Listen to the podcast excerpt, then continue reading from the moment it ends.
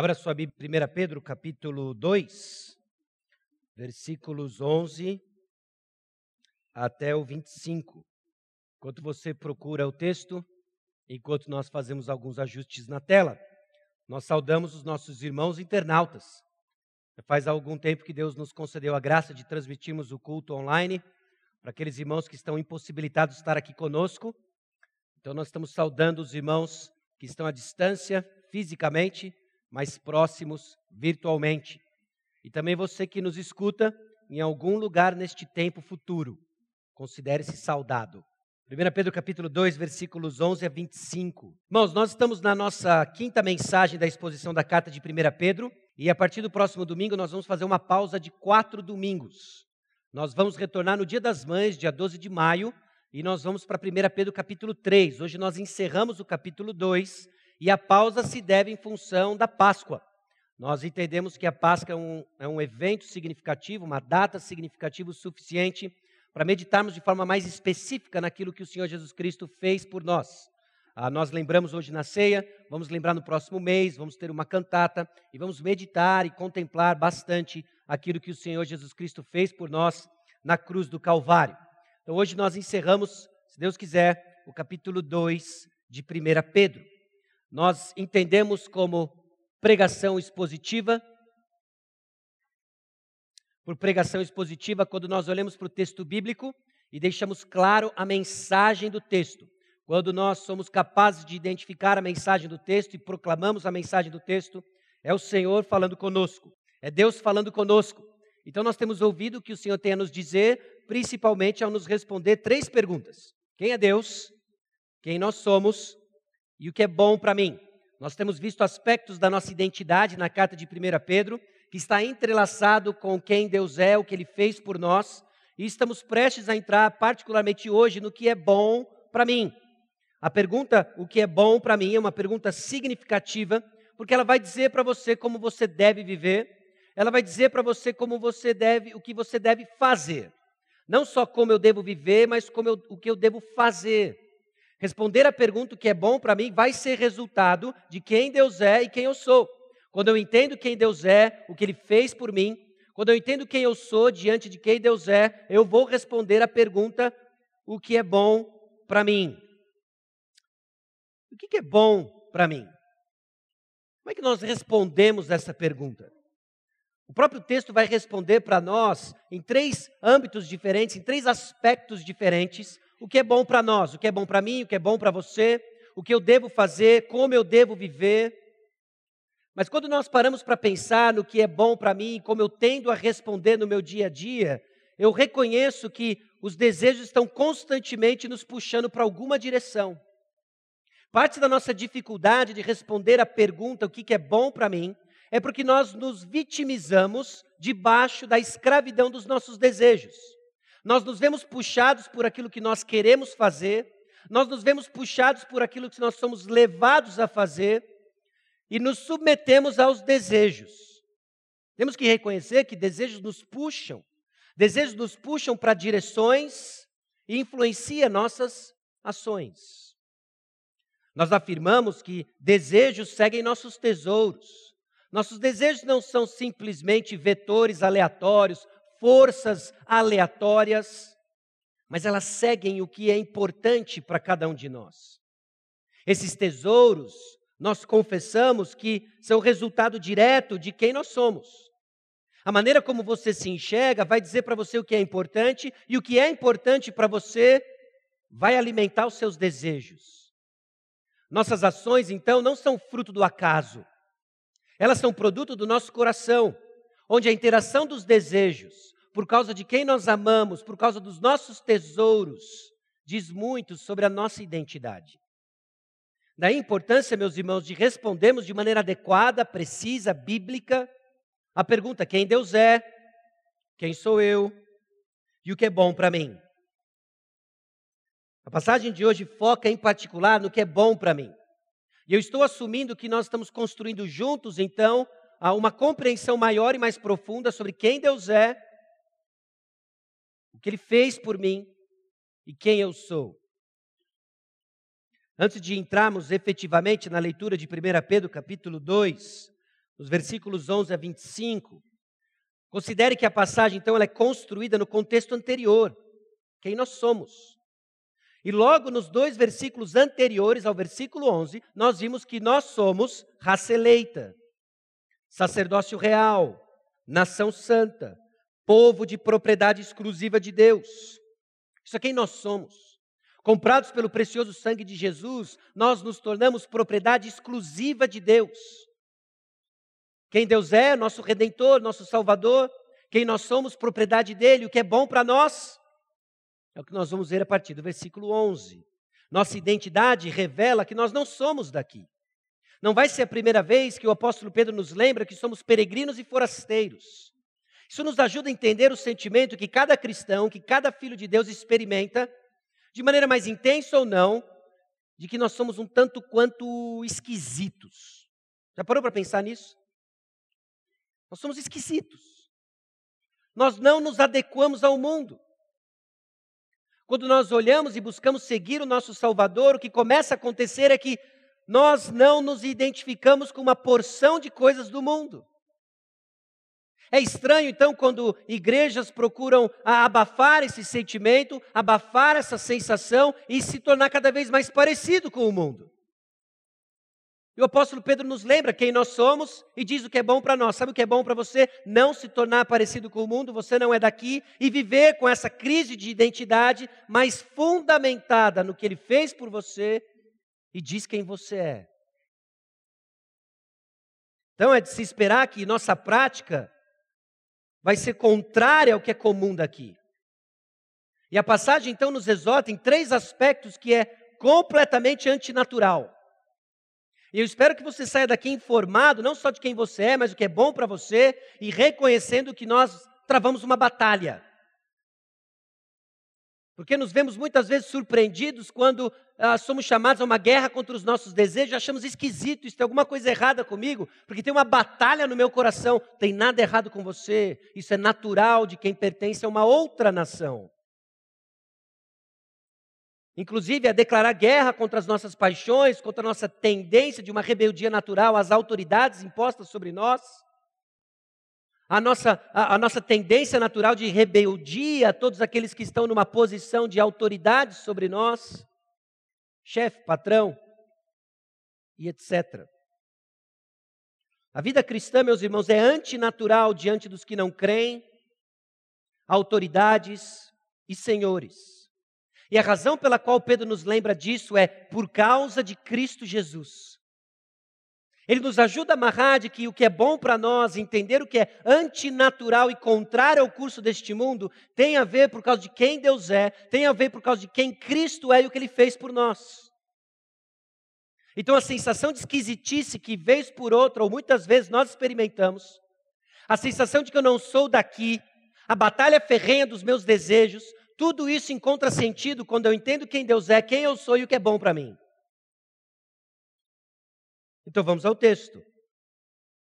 Vamos lembrar que nós somos essa raça eleita, sacerdócio real, nação santa, povo de propriedade exclusiva de Deus, com o um único propósito, e bem lembrado pelo nosso dirigente hoje, de proclamar as virtudes daquele que nos chamou das trevas para a sua maravilhosa luz.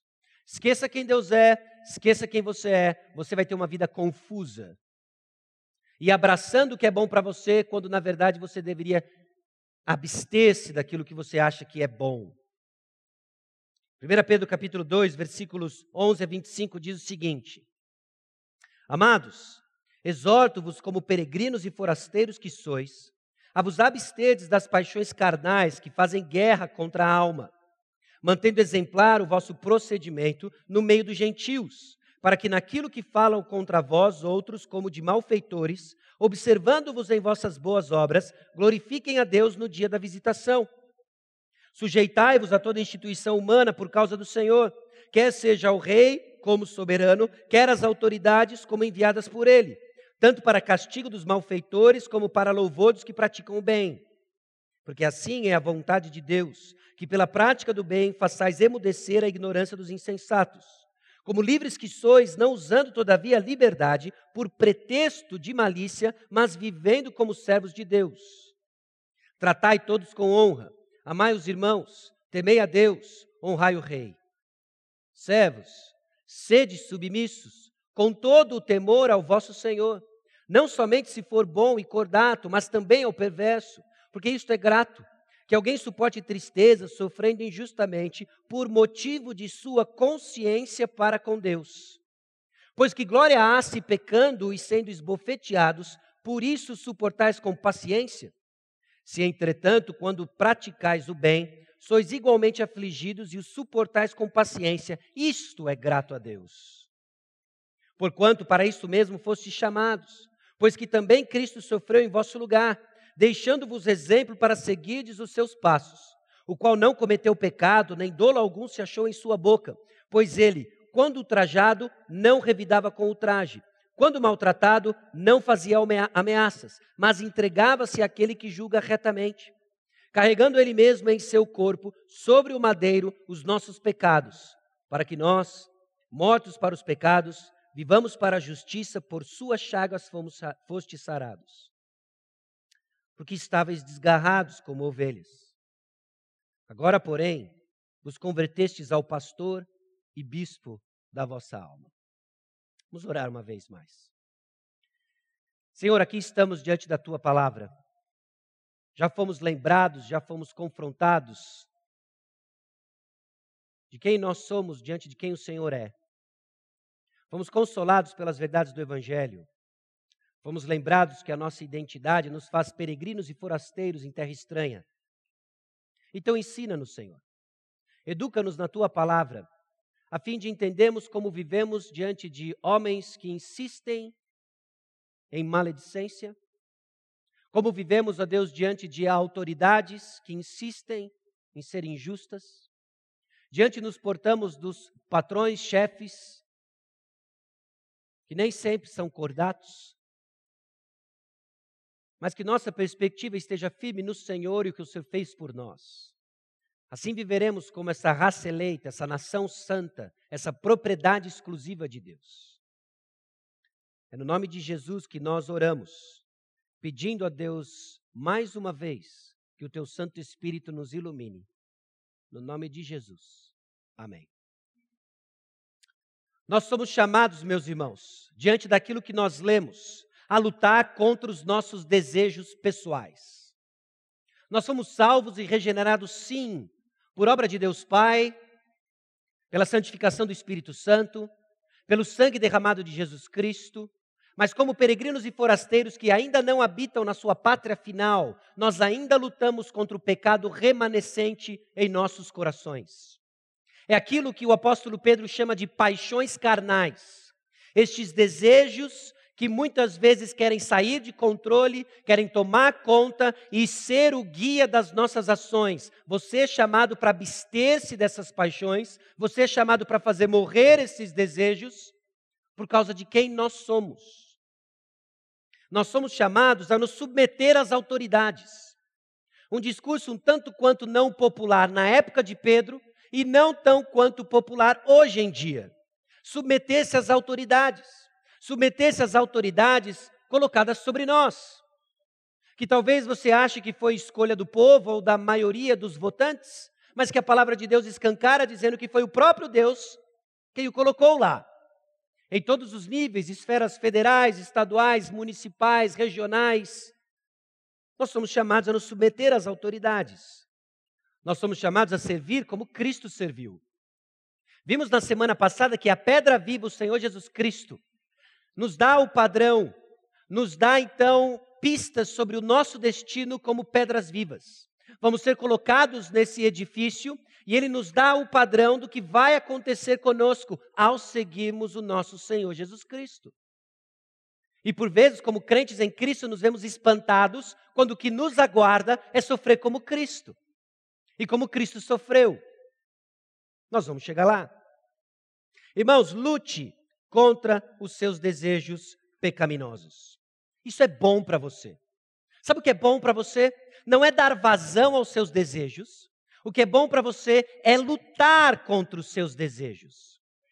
Porque os seus desejos oferecem para você prazer, dão para você uma promessa de uma recompensa satisfatória, mas eles são espiões e eles travam guerra contra a sua alma. Pedro nos lembra quem nós somos, e agora ele nos chama em diante de quem nós somos, você vai travar uma batalha, você vai se abster das suas paixões e dos seus desejos. Agora há entre nós uma sensação comum de espanto quando nos vemos nesta batalha. Pastor, ore por mim que tem alguma coisa errada. Porque os desejos são intensos. Bom, mas você estava esperando o quê? Como peregrino e forasteiro que você é, você estava esperando o quê? Que você ficaria confortável com tudo que acontece ao seu redor? Que diante das piadas que lhe contam, diante do entretenimento que lhe é oferecido, que você sentiria é, tranquilo quando o mundo e essa sociedade de morte lhe oferece algo? começa-se a batalha. Trava-se então uma batalha contra as paixões da nossa carne. Irmãos, vamos assumir, nós estamos em guerra. Nós não estamos aqui a turismo, nós não estamos aqui para fincar bandeira, nós estamos aqui de passagem e nós estamos em terra hostil. E nessa terra hostil, que conhece muito bem como funciona o nosso coração, ela constantemente atiça as paixões da nossa carne, a qual nós somos chamados a abster das paixões da nossa carne. A exortação, então, ela é feita baseada em nossa identidade. Quem é você? Forasteiros e peregrinos. No versículo 25, o apóstolo Pedro nos chama de nós éramos ovelhas desgarradas. Mas agora nós somos ajuntadas pelo Supremo Pastor, pelo bispo da nossa alma, o Senhor Jesus Cristo, e nós somos colocados num rebanho diferente rumo à nossa pátria celestial. O que, que nós somos? Forasteiros e peregrinos. Nós estaremos então sempre fora de sintonia com a sociedade e com a nossa cultura. Há uma grande discussão, eu não sei quão familiarizado você é com isso, de quanto que o cristão deve redimir ou se aproximar da cultura. Até certo ponto eu entendo que nós não somos alienígenas do que acontece ao nosso redor, mas saiba o seguinte: a cultura aí fora, ela não está em sintonia em absolutamente nada com a nossa cidadania. Nós somos forasteiros e peregrinos. Então o desejo não é tornar-se semelhante do mundo, mas é justamente faz, nos abster das paixões que fazem guerra contra a nossa alma. 1 Pedro capítulo 4, versículos 1 a 6. Ora, tendo Cristo sofrido na carne, armai-vos também vós do mesmo pensamento. Pois aquele que sofreu na carne deixou o pecado, para que no tempo que vos resta na carne, já não vivais de acordo com as paixões dos homens, mas segundo a vontade de Deus. Porque basta o tempo decorrido para teres executado a vontade dos gentios, tendo andado em dissoluções, concupiscências, borracheiras, orgias, bebedices e em detestáveis idolatrias por isso, difamando-vos, estranham que não concorrais com eles ao mesmo excesso de devassidão, os quais hão de prestar contas àquele que é competente para julgar vivos e mortos. Pois para este fim foi o evangelho pregado também a mortos, para que, mesmo julgados na carne, segundo os homens, vivam no espírito segundo Deus. Irmãos, o evangelho chegou até nós para nos libertar da obediência às paixões da carne. Nós somos livres desses desejos.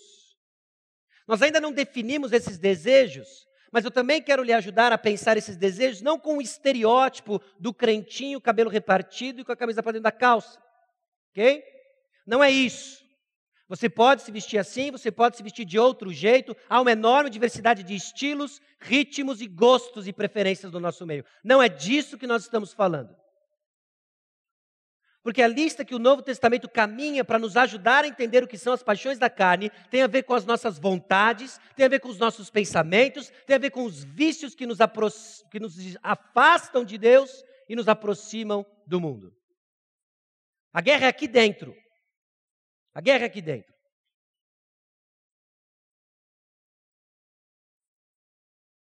Por isso, se nós vamos nos abster dessas paixões, como o apóstolo Pedro coloca no versículo 11, as abstedes das paixões carnais. Nós vamos entender o que é a luta contra a impiedade, essas paixões, esses desejos, E nós precisamos entender o que é viver vidas de piedade.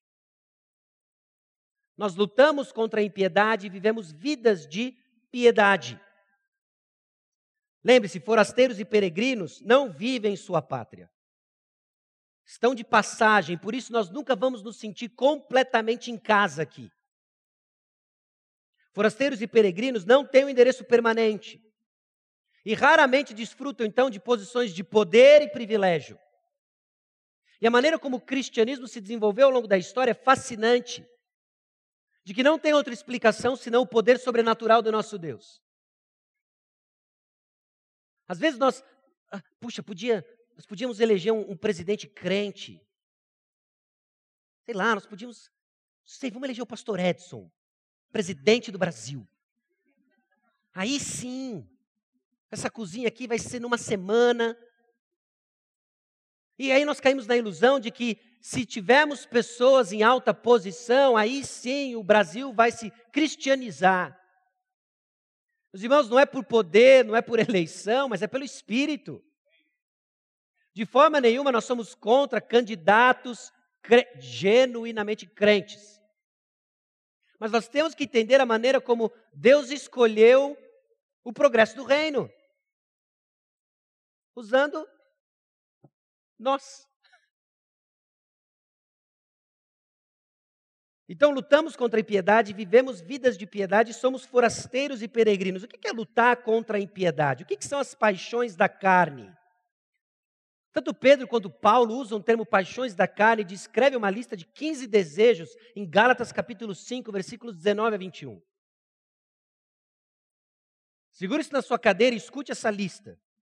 Ora, as obras da carne conhecidas são conhecidas e são prostituição, impureza, lascívia, idolatria, feitiçarias, inimizades, porfias, ciúmes, iras, discórdias, dissensões, facções, invejas, bebedices, glutonarias e coisas semelhantes a estas, a respeito das quais eu vos declaro como já outrora vos preveni, que não herdarão o reino de Deus os que tais coisas praticam.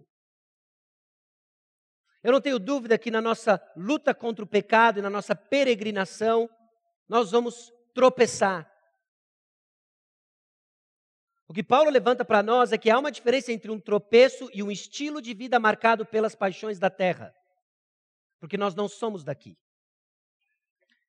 Então não se entregue na luta contra o pecado não se entregue na luta contra as paixões que estão militando contra a sua alma, porque você não é daqui. Essa guerra existe, inclusive, porque ele não quer você caminhando. O diabo não quer você andando. São pecados da mente, vontade e emoções. A maior batalha nós travamos aqui dentro, meus irmãos. É o coração, é a arena da nossa batalha. A batalha contra esses desejos que nos, nos tentam a nos afastar do nosso Salvador, que ofuscam a visão do que nos aguarda, que quer que nós estejamos confortáveis nessa terra. Lute contra isso. Como elas, como elas agem?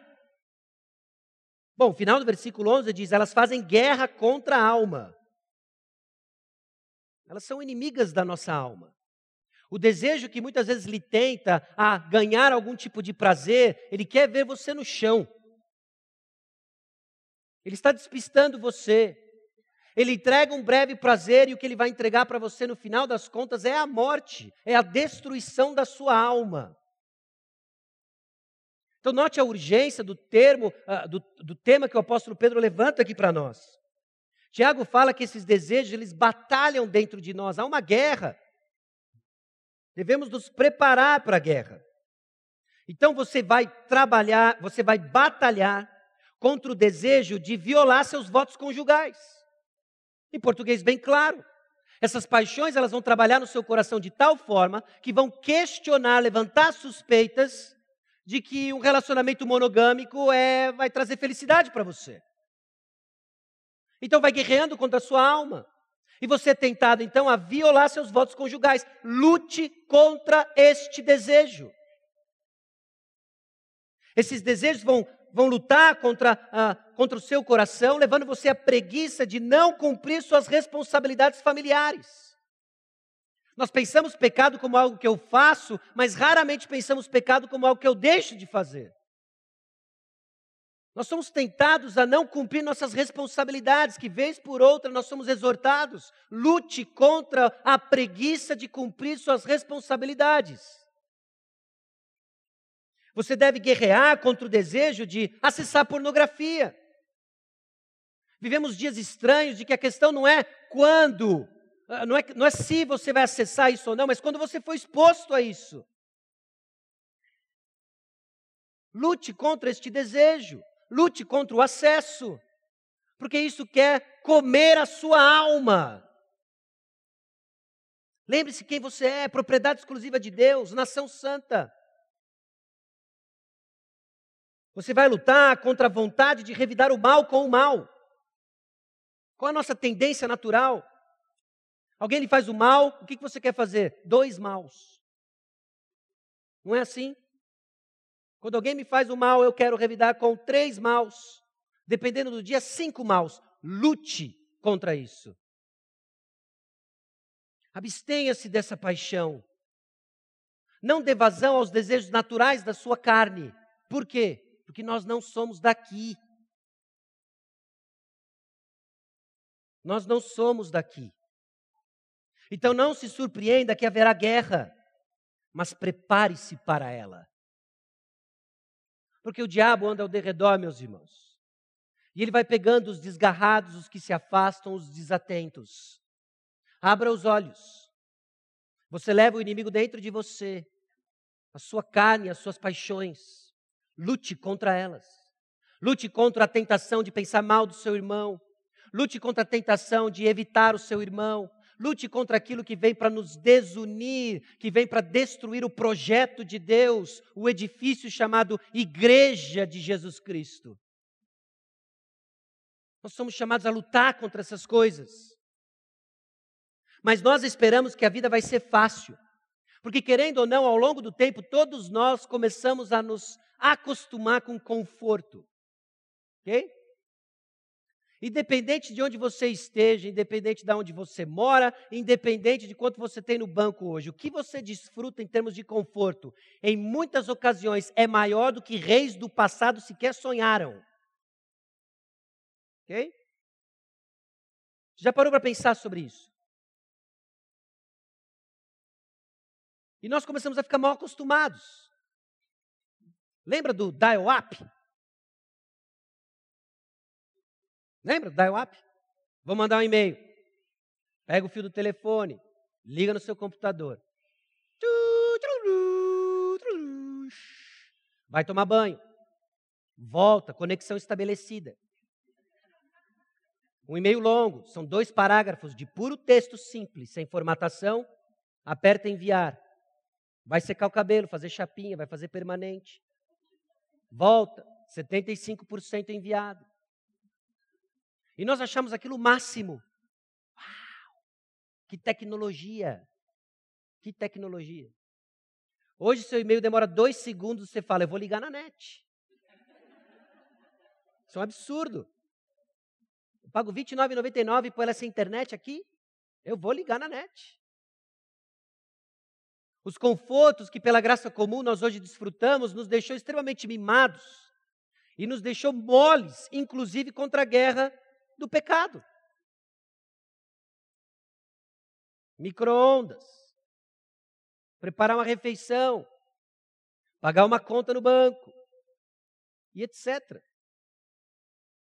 Então não, nós temos que estar alertas para não deixar com que o conforto que hoje nós desfrutamos, as conveniências que hoje nós desfrutamos, seja elas quais forem, o envio instantâneo de mensagens, a possibilidade de falar com pessoas em questão de segundos, em qualquer lugar do mundo. Não nos deixe moles na guerra contra o pecado.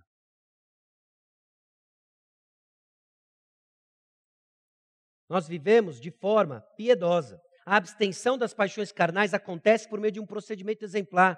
Versículo 12: mantendo exemplar o vosso procedimento. O texto nos dá algumas pistas de que nós vivemos nesse mundo. Não somos daqui, mas não podemos evitar estar no mundo. Então, o chamado aqui não é que você se torne um ET. Você já não é daqui, mas não ganha quem é mais esquisito. Ganha quem mais se parece com Cristo. Então, nossa bandeira não é um estereótipo, não são costumes e preferências. Nossa bandeira é Cristo Jesus. Num corpo diverso, de diversas preferências.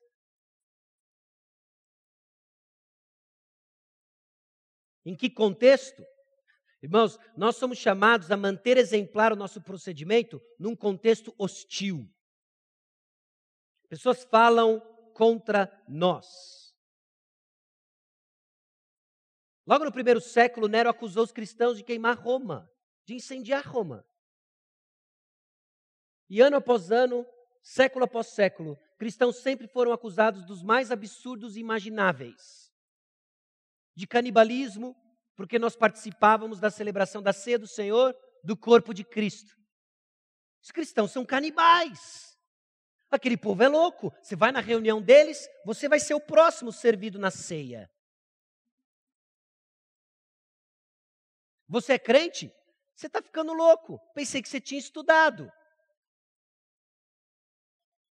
Vocês vão falar mal.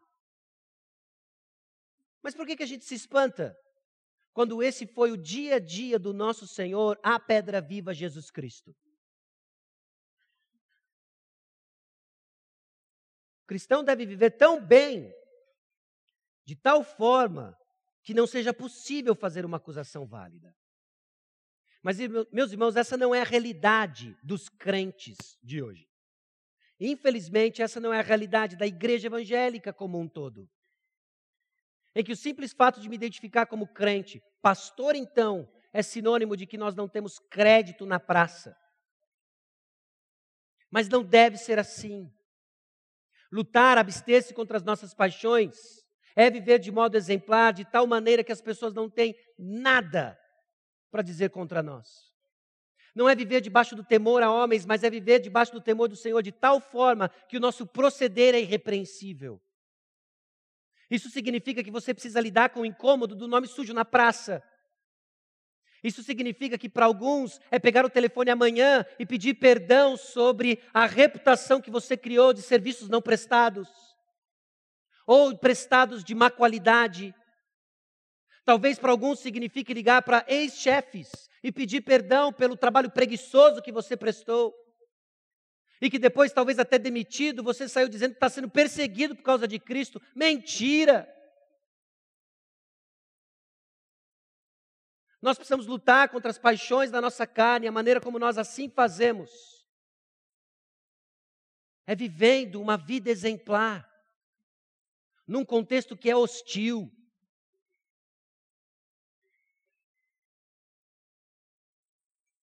Como que nós lutamos contra o pecado? Não é apenas dizendo não, mas ao que você tem dito sim. Foque então em ser um bom profissional. Foque em cumprir prazos. Foque numa boa comunicação onde você está, onde o Senhor lhe colocou. Seja um exemplo. Dói no coração quando ouvimos patrões dizendo: Eu desisti de contratar crente. Eu desisti de contratar irmãos da igreja. Porque eles vêm aqui, eles acham que nós vivemos uma constante celebração do ano novo. Ninguém lhe contrata para ter comunhão uns com os outros. Vão lhe contratar para ser um empregado eficiente, dentro dos dons e talentos que o Senhor lhe deu. Percebe? Então, nós temos uma caminhada, e tudo isso, meus irmãos, por causa de quem nós somos forasteiros e peregrinos, regenerados por Deus. Tem passos que nós precisamos dar. Nossa vida exemplar, então, ela é resultado de nossa união com Cristo Jesus. Ela é fruto do Espírito Santo em nós. E também é o resultado de batalharmos contra o pecado. Seja qual for a manifestação do pecado, das paixões do seu coração, não limite eles a sexo, drogas e rock and roll. É sim a omissão, é a preguiça, é uma porção de coisas que nós constantemente estamos batalhando. E aqueles que falam mal irão ver que o proceder é o contrário, então irão glorificar a Deus. Pedro termina observando-vos em vossas boas obras, glorifiquem a Deus no dia da visitação. Esse dia vai chegar. E nós já podemos desfrutar de muitos dos benefícios quando ainda neste momento da história pessoas reconhecem o reto proceder dos cristãos. E reconhecendo o reto proceder dos cristãos, eles glorificam a Deus. Note, o ponto não é você ser promovido, o ponto não é você ter um salário maior, o ponto não é você crescer na carreira, o ponto é Deus ser glorificado. Porque, inclusive, Deus pode ser glorificado na sua demissão, não é verdade? E muitos dos irmãos sofrem com batalhas éticas no seu ambiente de trabalho. A vida reta será reconhecida, meus irmãos, ainda que seja no último dia. Maranata, ó vem Senhor Jesus Cristo. E nesse dia, tudo vai ser descoberto e revelado. Então, ânimo. Viva uma vida exemplar. Na luta contra o pecado, viva uma vida exemplar. Por quê? Porque você é peregrino, você é forasteiro. Submeta-se às autoridades. Por quê? Isso é bom para você. Isso é bom para você. Estamos no mês de abril, mês do leão. Preencha lá, dando glórias a Deus. Isso é bom para você. Isso é bom para você. Submeter-se é organizar sua vida para viver debaixo de autoridade ou orientação de outra pessoa. Nunca é uma obediência cega, mais amplo que obediência, mas tão forte quanto.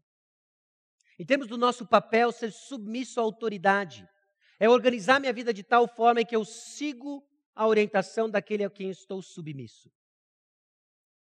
Há uma certa liberdade para isso. Pare e pense no relacionamento marido e esposa. Nós vamos chegar lá, principalmente no dia 12 de maio.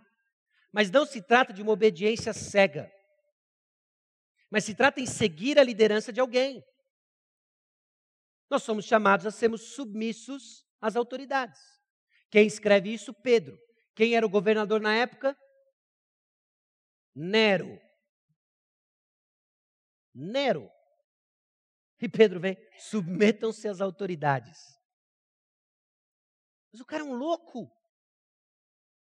Vamos ver as razões. Por que, que nós devemos nos submeter às autoridades em todos os seus níveis? Meus irmãos, a razão da nossa submissão às autoridades não tem nada a ver com as nossas preferências políticas. Você pode ter Talvez você deva ter as suas preferências e convicções políticas, mas submeter-se às autoridades não tem nada a ver com elas, tem a ver com o Senhor. Por quê? Porque eu não sou daqui, você não é daqui, nós somos peregrinos e forasteiros. Versículo 13: Sujeitai-vos a toda instituição humana por causa do Senhor. Quer seja o rei como soberano, quer as autoridades, porque foram enviadas por ele. Se teve russo envolvido na eleição ou não, se teve fraude nas urnas eletrônicas ou não, não tem fraude, não tem russo fora do controle de Deus. Não tem governante que sobe e que cai, que não foi o Senhor que tirou ou pôs. Então nós vamos nos sujeitar às autoridades por causa de quem? Do Senhor e porque elas foram enviadas por quem? Pelo Senhor. Essas autoridades foram enviadas com o propósito de manter a ordem pública e punir o crime. Por mais incompetente que seja ou não, as autoridades estão lá para refrear um pouco o mal. Por isso que Paulo fala e nos chama a orar pelas autoridades com que propósito? Para vivermos uma vida tranquila e mansa. Por quê? Porque no exercício da sua autoridade, o que, que elas devem fazer? Punir o mal e reconhecer o bem. Mais uma razão, porque assim é a vontade de Deus. Meus irmãos, eu não entendo por completo isso. Aliás, o Brasil não é para iniciantes, não é? Quem que vai entender o nosso país? Eu não sei. Mas por que, que nós vamos nos sujeitar às autoridades? Que agora eu entendi o rumo político da nação? Por favor, não é por causa disso. Porque essa é a vontade de Deus para nós. Lembre-se, nós estamos num curso antinatural. Me diga, o que é natural para aqueles que não conhecem o Senhor? Ué, você quer se separar? Faça. Vai te deixar feliz? Faça. Não é natural? E nós somos chamados para viver o quê? De uma forma antinatural. Abstenha-se das paixões da sua carne. O que é natural para aqueles que não conhecem o Senhor? O governo está ruim? Fala mal mesmo. Posta lá. Solta os cachorros mesmo. E aí nós somos chamados a quê? Submissão à autoridade. Por causa do quê? Que a gente concorda com tudo que acontece lá? Claro que não. Mas por causa do Senhor. Porque assim vivemos como servos de Deus, não deste mundo. Lembre-se, nós estamos submissos às autoridades porque nós estamos submissos a quem antes de tudo? Ao Senhor. Versículo 16: Como livres que sois, não usando todavia a liberdade por pretexto da malícia, mas vivendo como servos de Deus. Então, sobre a submissão às autoridades, meus irmãos, viver debaixo da submissão às autoridades não é servidão. Não é chamar você a sangue de barata, não é você, não é chamar você a se anular politicamente, não é pedir para que você não tenha opinião e viva cabresto debaixo de sei lá o quê. Viver debaixo de submissão às autoridades não é servidão. A liberdade que nós desfrutamos é das paixões da nossa carne que fazem guerra contra a alma. Então, se a tendência é que a minha carne se rebele contra as autoridades, a verdadeira liberdade não é gritar assim, ai governo, eu sou contra. A verdadeira liberdade é me sujeitar a elas porque eu estou livre e servo de quem? De Deus. Só o crente consegue fazer isso pelo poder do Espírito Santo. De olhar um governo e poder traçar críticas e críticas e críticas com base bíblica, mas ainda assim livre para me submeter. Por quê? Porque eu não sou servo dele, eu sou servo de Deus. Viver debaixo de submissão às autoridades é então para mostrar nossa sujeição a Cristo e liberdade de nossas paixões, que são desgovernadas e rebeldes por natureza. É isso. Eu me submeto então às autoridades para que o mundo enxergue o que é liberdade em Cristo. Sabe o que é ser livre em Cristo? É ser livre de obedecer às minhas paixões mais rebeldes, anti-governo, anti-casamento, ante uma vida normal. É isso. Isso é viver para o Senhor Jesus Cristo. Uma vida de submissão às autoridades grita: Eu não sou daqui, meu Senhor é outro. Então eu obedeço a Ele. E o que Ele disse? sujeite-se às autoridades. É isso. Quem eu sou?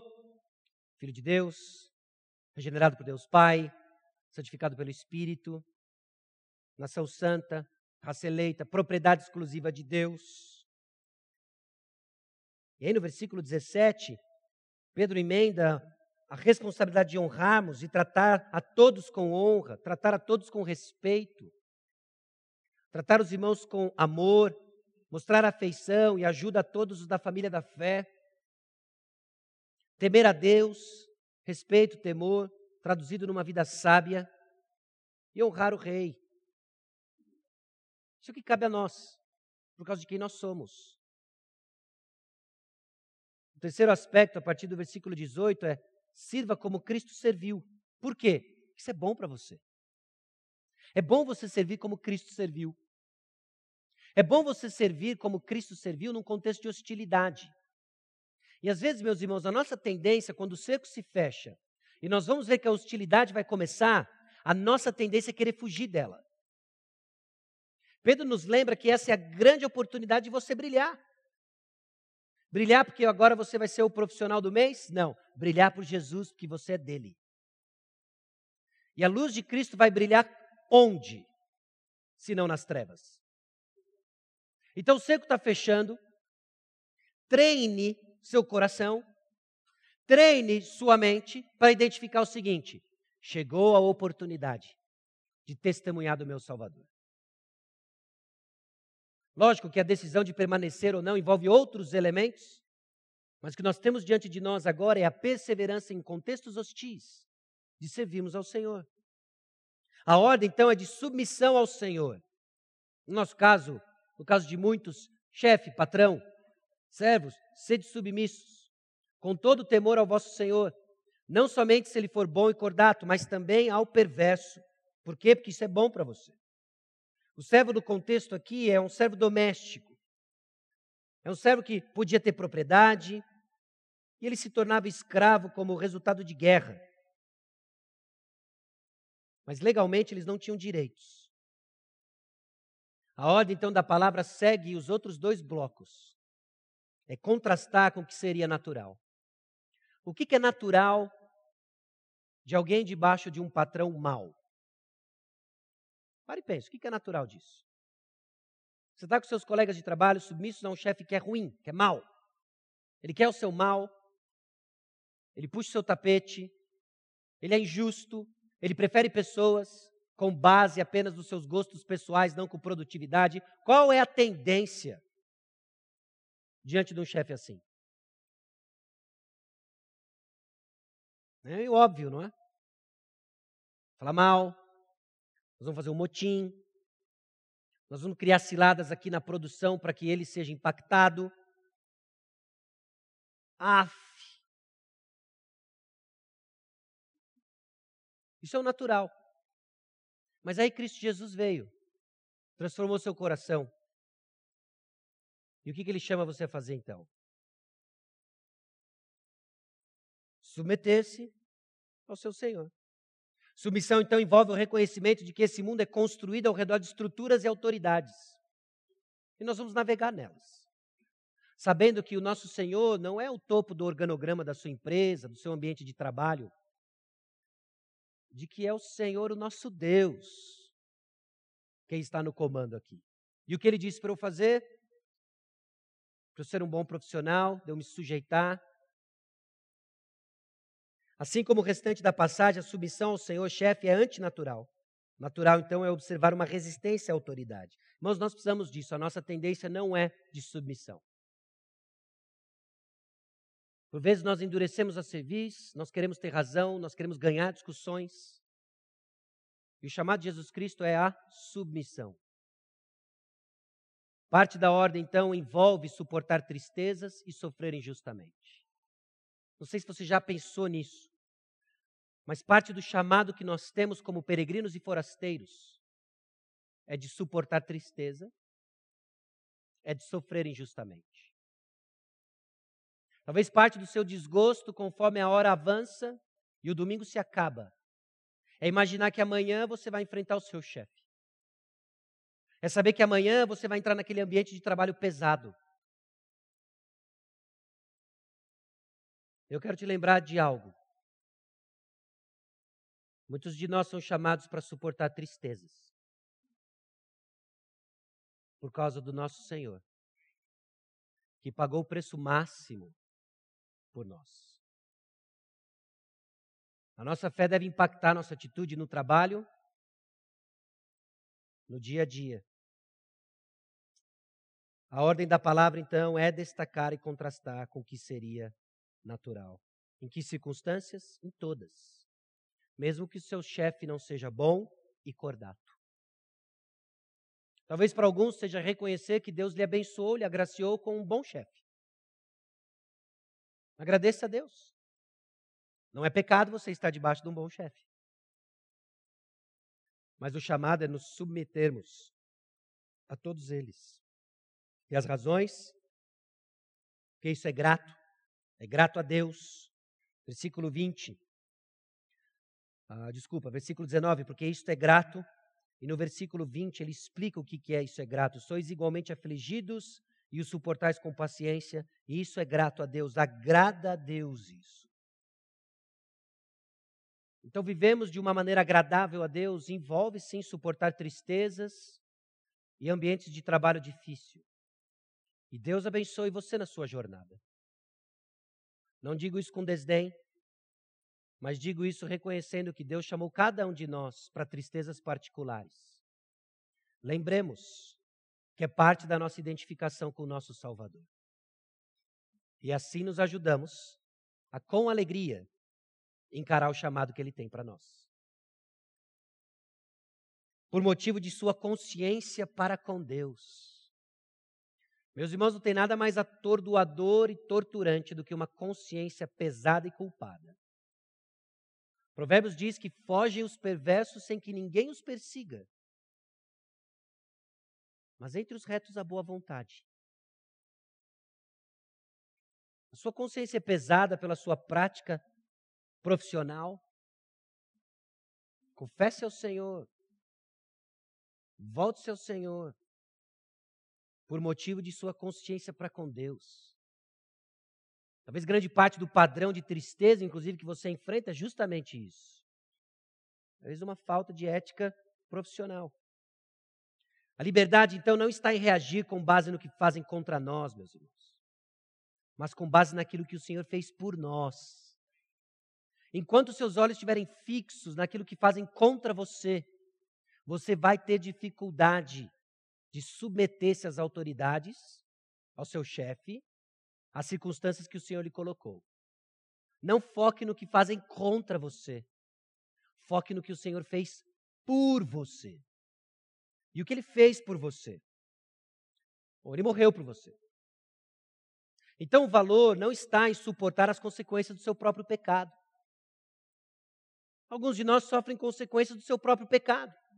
Talvez uma carreira estagnada, talvez a perda de um emprego, por causa do seu pecado. Bom, suportar isso não tem valor. É simplesmente o que é esperado de você que agora você cresça com isso. Porém, é agradável ao Senhor quando somos afligidos por praticarmos o certo e suportarmos com paciência. Ser agradável ao Senhor, então, é porque nós temos uma reação semelhante ao de Cristo. Então, a próxima vez que você for tentado ao desânimo, ou que você estiver entregue ao desânimo, ou que você estiver pronto para jogar a toalha nessa questão de sujeitar o seu ao seu patrão, seja qual for a situação que você esteja. Lembremos do nosso Salvador. Talvez sim você esteja sofrendo de forma injusta, mas aqui e ali você deu uma pecadinha. Jesus não. Em momento algum. E o que ele nos chama agora?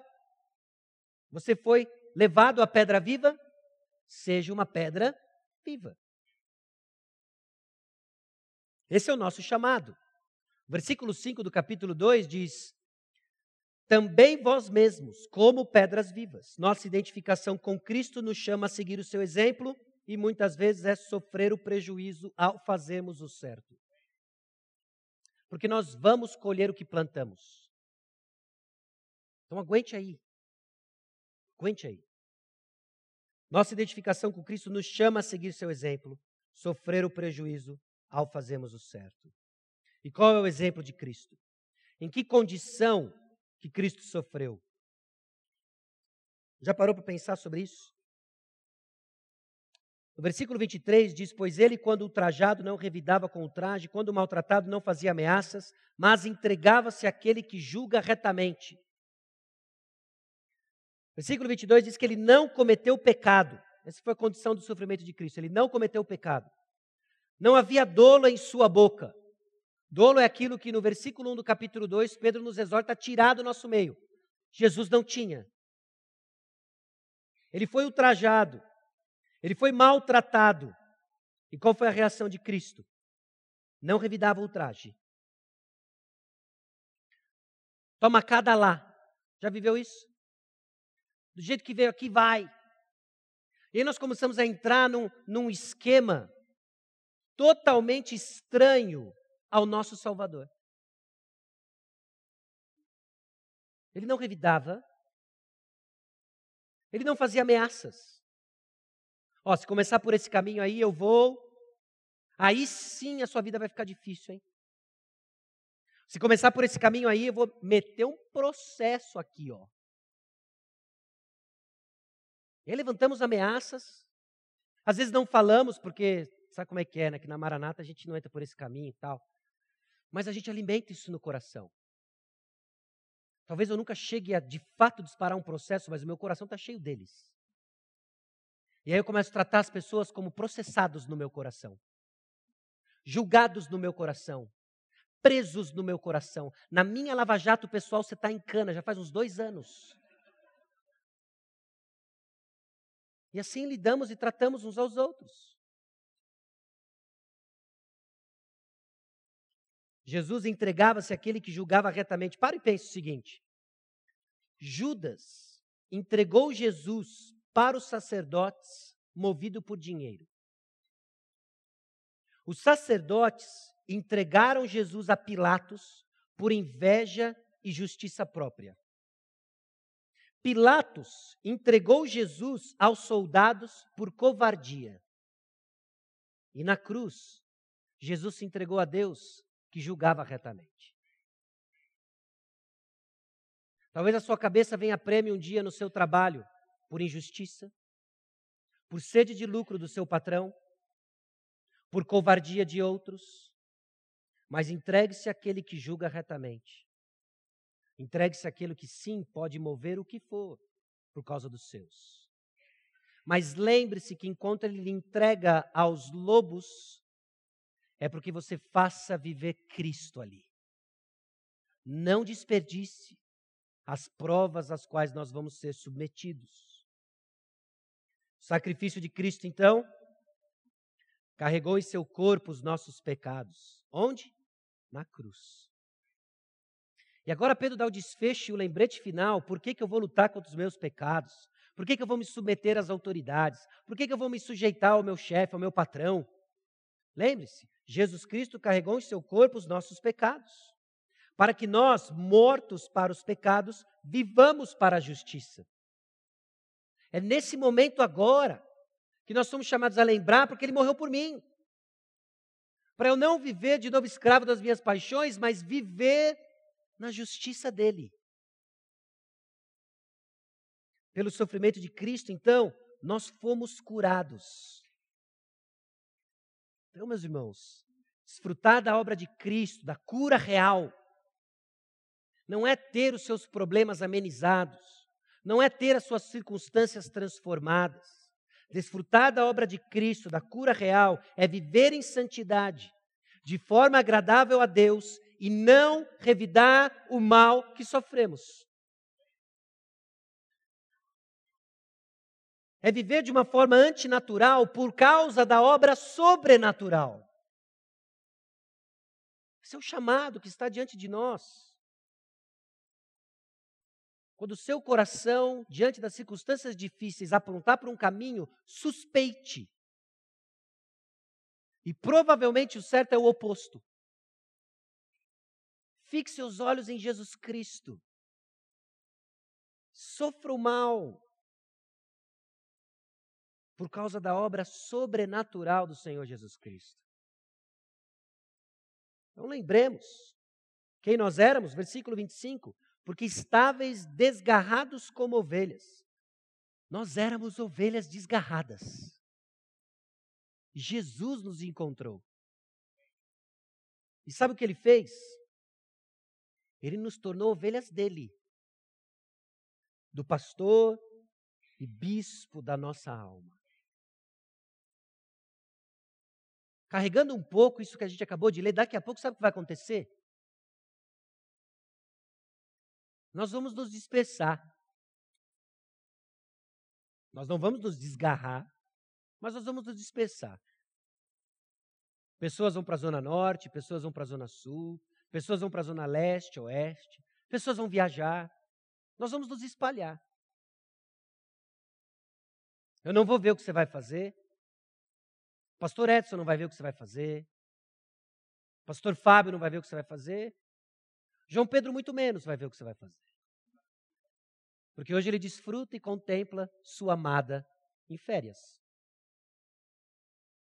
Marcelo não vai ver o que você vai fazer. O líder do seu ministério não vai ver o que você vai fazer. Seu diácono não vai ver o que você vai fazer. Ninguém vai ver o que você vai fazer. Mas o pastor da sua alma, que morreu por você, vai. E ele vai conduzir você em pastos verdejantes. Ainda que para chegar lá você passe no vale da sombra da morte, batendo o cartão e entrando naquele lugar que você não vê a hora de chegar sexta. lembre-se que Ele está lhe dando cinco dias úteis para mostrar a obra que Ele fez por você. E quando nos dispersamos, com o coração grato por aquilo que Ele fez, é a Deus que nós glorificamos. As implicações de tudo aquilo que nós estamos vendo é que quem Deus é e quem somos são realidades que irão nos dizer o que é bom para nós. Amanhã vai ser um dia difícil para alguns, mas é bom para você. É bom para você. Não somos daqui, somos chamados a refrear os desejos e paixões da nossa carne. Lute contra eles. Puxa, pastor, mas é tão estranho Parece que vem e é mais. Lute contra eles. Vem mesmo. Sabe o que é estranho? Que você não é daqui. Enquanto estamos aqui, nos submetemos voluntariamente às estruturas daqui, que nós somos livres. Vamos submeter às autoridades. E servimos pessoas aqui porque Cristo morreu por nós. Essa é a razão básica. Se não, meus irmãos, Senão não tem sentido nada do que acontece aqui. Se Cristo não é a razão, eu não tenho persuasão para falar para você da sua missão a partir de amanhã. Coisa lá fora está ruim. Mas Jesus é muito bom. E nós vamos ver ele edificar a sua igreja, nos conduzindo a tantos lugares e nos dando oportunidades de brilhar por ele. Porque quem nós somos? Propriedade exclusiva de Deus. Sacerdócio real. Representantes dele, regenerados por Deus Pai, santificados pelo Espírito, limpos pelo sangue do Cordeiro. Pedra viva, santuário de Deus, edifício edificado em cima da pedra viva Jesus Cristo. Para a glória de Deus. Baixe sua cabeça, vamos orar.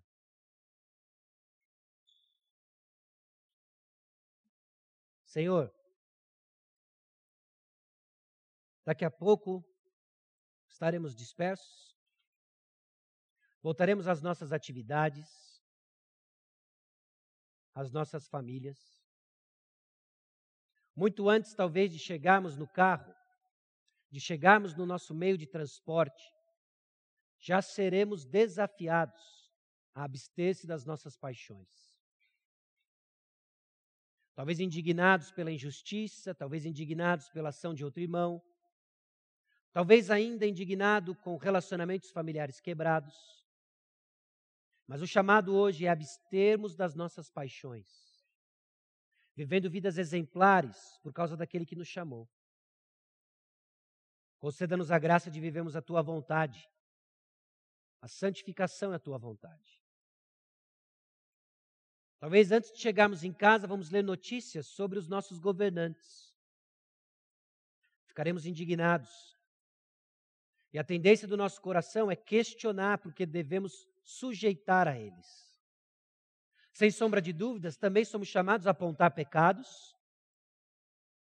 Dentro do sistema que nós vivemos, a cobrar nossas autoridades. Mas ensina-nos a honrá-los, porque isso é agradável ao Senhor. Amanhã, muitos de nós irão encontrar um contexto de trabalho difícil, que irá nos lembrar, sim, que não somos daqui, que somos forasteiros. Que a nossa alma e o nosso coração não sejam esmagados pela pressão de um trabalho hostil, mas que sejam confortados com a realidade de que lá o Senhor nos colocou, para nos sujeitarmos a patrões que são difíceis. Muitos deles não são cordatos, não são bons, mas que os olhos não estejam voltados a quem nossos chefes são, mas a quem o Senhor é. Também clamo a Deus por aqueles que estão na posição de ser chefe, patrão, empregadores. Abençoe-os, ó Deus, com um coração cordato, a fim de mostrar a luz de, a luz de Cristo num trabalho feito com excelência, que irá desenvolver pessoas para a glória de Deus. Nós te louvamos, ó Deus, porque o Senhor nos encontra onde estamos, nos conduz ao arrependimento e assim queremos crescer nos dilemas éticos que nos é apresentado, nos dê sabedoria, ó Deus, para decidirmos com o coração voltado a Cristo Jesus. E é no nome dele que nós oramos. No nome de Jesus. Amém.